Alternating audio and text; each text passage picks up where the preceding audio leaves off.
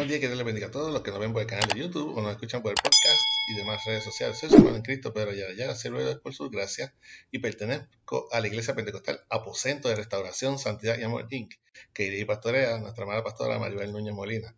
Nuestra iglesia ubica en la calle Flamboyán 194, Pueblo Indio, en Canadá, Puerto Rico, y este es el ministerio que da por nombre de la Escuela para el Cielo. Estaremos utilizando la aplicación Holy porque pueden conseguir libre de costo tanto en la plataforma Android como en App Store. El versículo del día se encuentra en Marcos 11, 24. Marcos 11, 24. Esta, esta es la versión Reina Valera 1960 y dice así. La palabra de Dios se lee en nombre del Padre, del Hijo y del Espíritu Santo. Amén. Por tanto os digo que todo lo que pidiereis orando, creed que lo recibiréis y os vendrá. Repetimos. Por tanto os digo que todo lo que pidiereis orando, creed que lo recibiréis y os vendrá.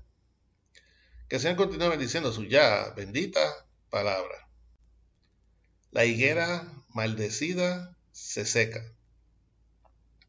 La fe es poderosa. Es la piedra angular en la esperanza que el Evangelio de Cristo nos redimió y que somos salvos por su gracia. La palabra de Dios describe la fe como un grano de mostaza, que al principio es pequeño, pero conforme pasa el tiempo y al ser sembrado en terreno fértil, se convierte en un enorme árbol. En este capítulo nos narra el suceso cuando Jesús, el Hijo de Dios, declaró una palabra sobre la higuera. Esta se cumplió y se secó tal y como Jesús lo había decretado. Este no es el único incidente donde queda demostrado el poder y la autoridad de Jesús, ya que la Biblia registra numerosos milagros, prodigios del Maestro.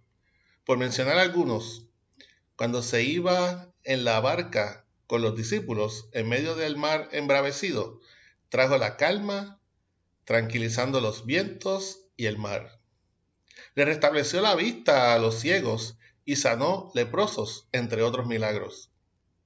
Ahora bien, el poder de Cristo solo es limitado por la voluntad de nuestro Padre Celestial.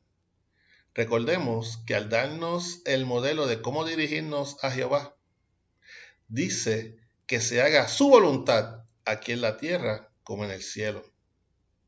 En oración en el Monte de los Olivos, momentos antes de su proceso de aprehensión y muerte de cruz, teniendo el poder para librarse a sí mismo sin ser procesado, se mantuvo como Cordero de Dios, sometiéndose a la voluntad del Padre, morir por nosotros. Sometámonos primeramente a la absoluta voluntad de Dios, recordando que Jehová, como Padre Celestial, buscará siempre lo que mejor nos convenga y si lo que pedimos está dentro de su voluntad y propósito con nosotros, con fe nos los concederá. Amén.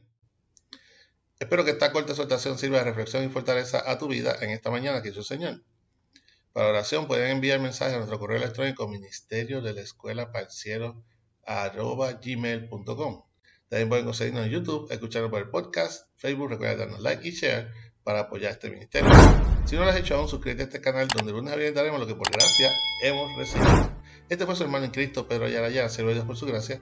Y nos veremos en la próxima ocasión aquí, si Cristo no nos, ha venido, no nos ha venido a buscar como iglesia aún. Que nuestras alabanzas y oraciones al Creador lleguen de la escuela para el cielo. Que el Señor te bendiga.